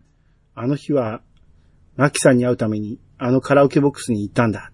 あえどうしてコータを取り返すために、金が欲しかったんだ。うんマキさんにお金を借りようと思って。まあ、ゆすりみたいなものか。うん変な話聞いてたから。変な話って病院で3日目の夜、夫さんに打ち明けられたんだ。俺、本当は植木どかそうとして落ちたんじゃなくて、ーうん。妻に落とされたんだよねって。うんまた、えー場面がマキの方に戻って、はい。えーピザを、まあ、注文しまして、うん。な、別府が、えー天津甘栗剥くんですよね。うん。で、それを剥いたやつをうん、マキに差し出すんですね。はい。で、マキは自分でやるからって言っても、無言で差し出したままなんで、うん。あいただきます言ってうん、食べてうん。で、次のやつも剥いてまた差し出してくると。うんで、マキは断るんやけど、それを別府はテーブルに置くんですね。うんもう置かれたからしゃあなし、マキは食べるんですけど、うん。別府さんも食べてくださいね。うんな次のやつまた剥いて置くんですよね。怖いですね。はい。で、別府が、えー、そのから、夫さんをディスり始めるんですよね。うん。今頃別の女のとこ行ってるよって。うん。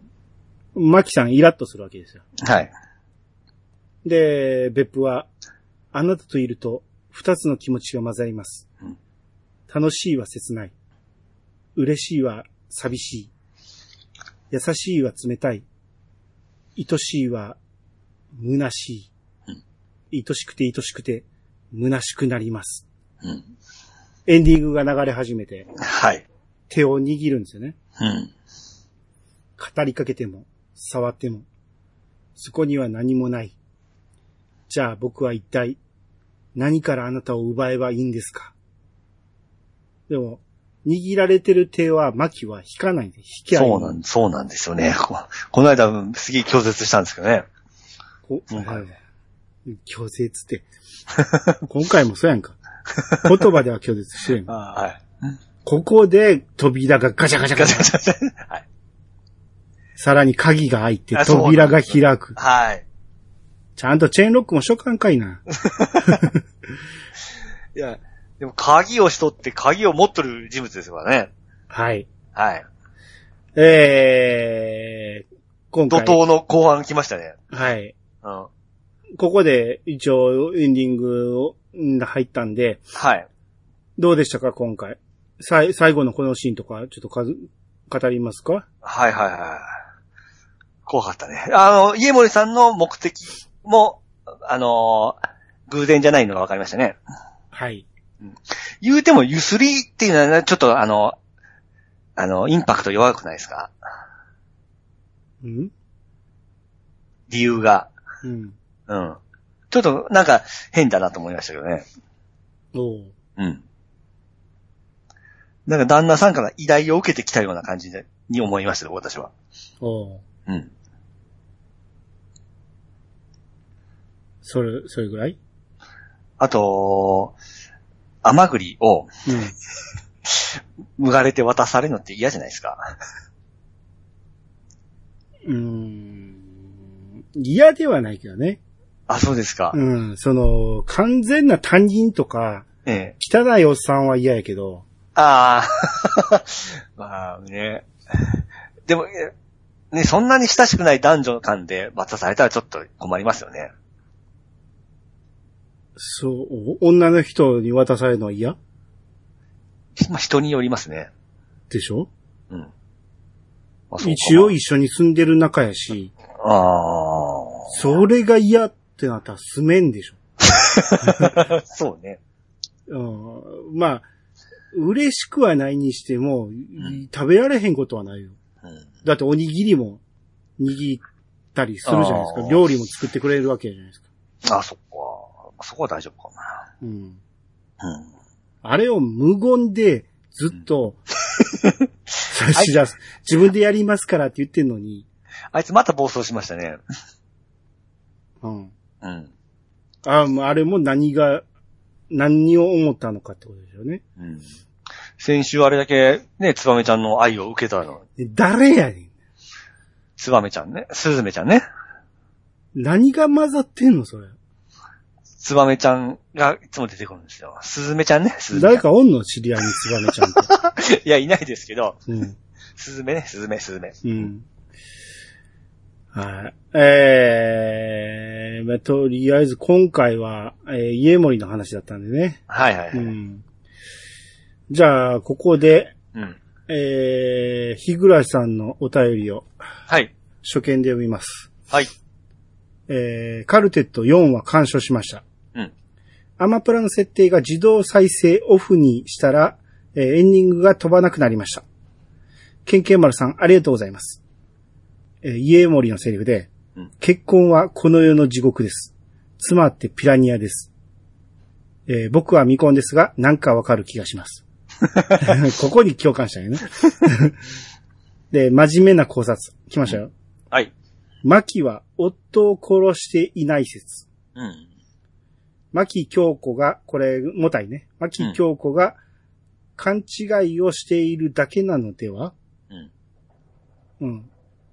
まあ、そうですね。これは、ずっと言ってますね、僕らはね。はいはいはうい。ん。えー、キスギ、あ、キスギアリスっていうんや、あの子。あ、アリさんの上。うん。キスギアリスと、えー、ミキオ。ミキオは夫さんですよね。うん。が何らかのパーティーで知り合い、うんピラニアした説。 ピラニアした説。なんかピアニアした説で。えー、アリスちゃんが食っちゃったってことだよね。あ、 ほうほうほうほミキオはどこかでパチンコをしているのかも。う。うん。ああ、そういうことか。そういうことか。ほわかりませんどこかでパチンコしてる。う。え、みきおさん、おと、おとさん、おとがうん。え、なんかその布石ありましたうん。アリスちゃんの彼氏は、うんえー、なんかすごいあー、なんかいい人だったのに、今はいははいはいパチンコ朝から並んでるっていうはいはいはい。妹が言ってたでしょはいはいはいはいはいはい。だあから、ーミキオさんももしかしたらそうなってるんかも。なるほどね。なるほどね。うんあ、これは大胆な考察ではありますね。うん。一つの説として。なるほどい。うん、面白いですね。うん。まあ、夫さんを殺してない説はうん。一番有力だと僕は思うんですけど、たマだキ、さんがね、うん。ピチさんはうん。ずーっと一貫してマキさんを疑ってますよね。うーん。えだってずっと仕掛けてる仕掛けてるって言ってたじゃないですか。うん。でもなんか、でも、思 想を変えちゃいけないですよね。いや、変えてもいいけど、うん。変えるなら変えたって言ってくださそうね。い。変えます。うん。おうどうすんのま、マキさんは関係ないですね。関係ない。関係ないですね。うん。 旦那さんがただほんまおらんということですね。あ、おらんっていうだけう。ん、ただ、あの、パーティーの笑顔はちょっとわかんないですね。そうやったらね。はい。うん、なぜ変えたんえなん今までカタクナにうん、マキさんが、えー、スズメを引っ掛けようとしてるってずっと言ってたじゃないですか。うん。なぜ変えたんいや、今回見てもそんな、なんか、他の人がなんか怪しくなってきて。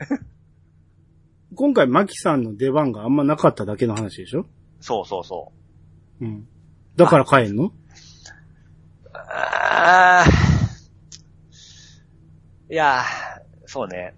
いや、あのね、今争点になっとるのが、うん。あのー旦那さんがね、怪我した棚から落としたお父さんっていう話になったじゃないですか。うんうん。た、棚じゃないけどね。うん、ベランダからね。うん。うん。あれが結局どっち側が真実かっていうところですよね。うん。うん。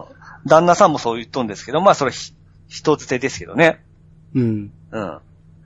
で、マキさんは、まああの、下駄の旦那が落ちたって言って、それ以外の人は落とされたって言う言うとるわけですよね。え、それ以外って、一応、家森だけでしょ。おばあさんも言ってませんでしたっけ言ってない。え殺されたってしか言ってあ、ない。殺されただけか。ほうほううーん。ちょっとね、旦那さんがほんまちょっとうさんくさくなってきたんですよ、僕。うん。うん。あのー、これ、またね、さっきのお便りに誘惑されたわけじゃないんですけど、うん。ちょっとアリスチャン説もちょっと僕は出てきたんですよ、やっぱり。うん。で、あのー先言っちゃっていいですかあの、扉、開けた、えー、扉を開ける人うん来週。うん。僕はアリスさんや思うんですよね。うん。うん。まあ、何しに来たかはちょっとわかんないんですけど、うん。うんうん。旦那さんはなんかで、あの、人としては出んと思うんですよ。うん。役者としてね。うん。うん。で、おばあさんはちょっとね、ちゃうな思ったらば、アリスさんし、アリスちゃんしかいないんですよね。うん。うん。はい。はい。えー、じゃあ、次回予告行きましょうか。はい。次回予告が、えー、まずテロップでうん、 30代、最後のチャンス。朝木っていう人、おじ、おじさんが出てきて、うん。素晴らしかった。あなたたちは売れる。で、えーアリスが、うん大好き、大好き、殺したいって。あ、そうそうそうそこう。れ、スズメに言ってるんですね。はいはいはい。で、テロップで、うん第1幕、終焉。で、マキが、嘘が全然ない人だし。で、マキがスマホを別府と家森に見せて、うん夫です。うんで、スズメが、カルテットってご存知なんですかうん。な、フードの男の、ふ男がわからん。フードの人はにいはいはい。話してる感じで。顔が見えんようにね。そんなうん、次回予告でしたけど、はい。さあ、大胆予想。うん一応、ピッチさんは、あの、うん扉を開けるのはアリスちゃんだと。はい。うん他に何か言いたいことはで、あの、フードのカルテとしてんですかって、ちょっと旦那さんかなと思わせつつ、あれは全然関係ない人やなと。うん。うん。あいつもの思わせなやつですよ。うん。うん。かなと思いますね。うん。うん。で、やっぱりアリスちゃんがちょっと怖いなと。僕は。うん。はい。それだけ。ええ。それだけなんや。一応、ちゃんと次回予告まで見たんでしょ言いましたよ。 で、それだけなんや。おじ結構な、自分、ちょ、だ大って体予想根拠がないもん。いや、だからアリスちゃんの根拠はすごくあるじゃないですか。何が。えいや、その、今回もちょっと怖い登場しましたし。うん。うん。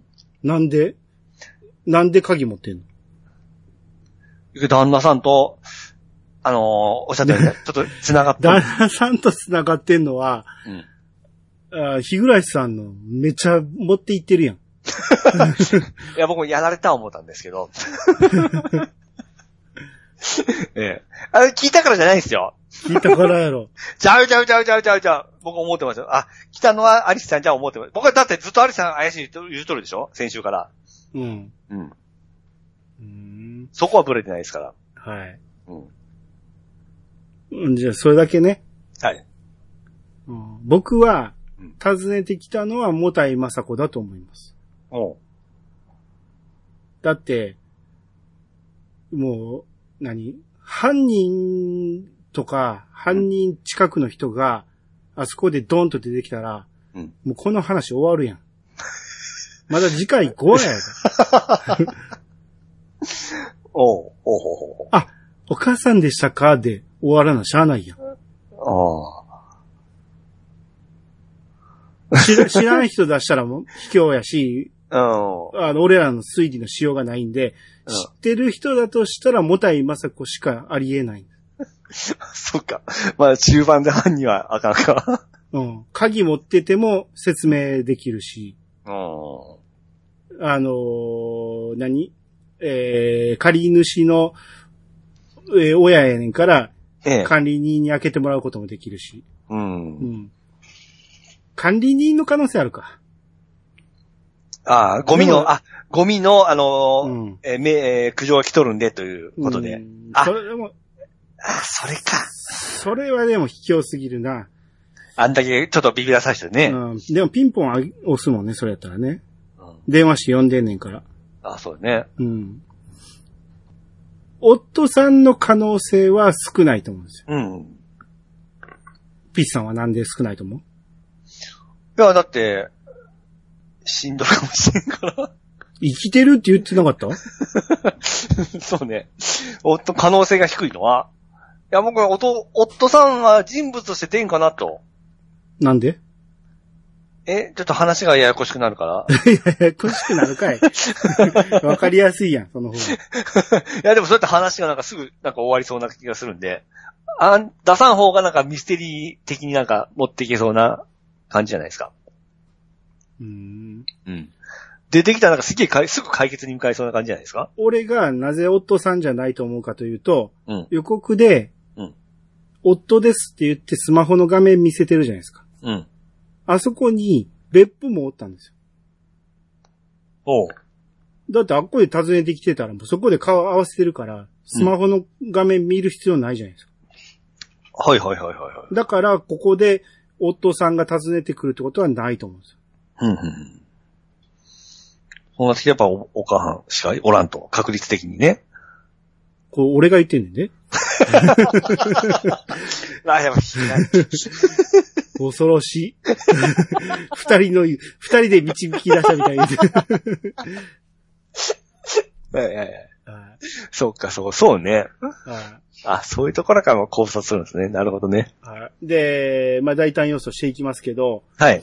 えー、この後、うん。えー、だあの素晴らしかった、あなたたちは売れるって言ってるアサギっていうおっちゃんができたんで、うん。この後カルテットドーナツホールは、うん。えー、どっか大きいホールで演奏することになるか、うん。 CD デビューをするとかいう話が来るんじゃないかなと。ああ、ちょっといい方向に、音楽的にいい方向に行くと。うん。うんうん。だからね、えー、先はんかったけど、うん別府がなんかよ予告で、うん。あのー僕らすごい調子いいみたいなこと言ってたんで、ああ。上り。坂みたいなこと言ってたと思うんですうんうよ。ん。だから、えー、すごいいい感じになるんちゃうかなと思うんですよ、せやね。うんそれ、5、6話ぐらいでちょうどいいとこですね。次。うん、で、アリスが、うんえー、前回ゆするネタができたから、うん。もうガンガンスズメゆすってくると思うんですよ。うんうんうん。うん。で、あなたたちは、えー、犯罪者を抱えているから、うんレストランで演奏できなくさせますよとか、ああ、そうやね。そうね。はい。その辺も揺すってくる。間違いないと思います。で、えー多分そこに、えー、スズメは、いやいや、あの、あの人は、お父さんのこと愛してるから、えー殺しなんかするわけない。で、アリスが、いやいや、そういう人ほどやるんですよ。大好き、大好き、殺したいって。バッチリハマったでしょ、おー、すげえな。うん、で、えー、第1幕、終焉って言ってるから、うんえー、第1幕かな、一 ?1 幕は終焉って言ってるから、えー、すっげえいい感じで来てるところでうん、仲間割れして、ドーナツホール解散するんじゃないかなって僕は思います。うんここで一旦、別れ別れになります。ほで、第6話から、新展開う。ん第2幕に入ります。う。うん説得力ありますね。予測するならこれぐらい考えてこいって話です。毎回言ってますけど。 ビビの時から言ってますけど。僕なんかもう、5、6話で終わらす勢いでした。ごめんな さい。そうね、まだ10話でしたね。だってわざわざテロップで第一幕終焉って書いてんねんで。一旦終わらせるやん、何か。ほうほうほうほうほうほうほうもしくは、夫さんが生きてる死んでるまで見せる可能性はあります。うんうんうん第一幕が終わんねんから。はいはいはい。うん。あー、なるほどね。まあでも、そ、それ、予想ですもんね。なんかすげえ納得しましたね。そうですもんね。なんかネタバレ食らったような感じになってましたけど。うん。夫さんがえー死体が、えー夫さんということが判明して、っていうことはあり得るかな。ああ。もしかしたら、捕まるかもね、マキさん。ああ、容疑で。うん。あーか、その辺まで一回ドンと話を展開させると思うな。で、第2幕、2幕に入ってから、えーまた一から組み立てていく感じに入っていくんじゃないはあこれ経験値の差やな。違うよ。うんそう、そういう目で物語見てしまう。ああ、ええ、そう、なるほどね。はい。まあ、俺が脚本家ならそうするっていう話ですよ。うんうんうんうん。はい。えー、ということで皆さんの意見、今回いろいろ、えー投げかけましたんで皆さんの意見いろいろ教えてください。はい、お願いします。醤油派かソース派か、うんえーいろいろ言いましたね。その辺全部、えー教えていただけたらと思いますんでよろしくお願いします。くちゅくちゅペがありかなしか。ありかなしか。うん皆様からのお便りをお待ちしております。メールアドレスは、いやさが .pc、あとマーク gmail.com まで。X ハッシュタグは、ハッシュタグ、いやさがをつけて投稿してもらえると番組内で紹介するかもしれません。ということで、いやさがす、お相手はアニマルジャパンと、市川とみくでした。またお会いしましょう。さよなら。さよなら。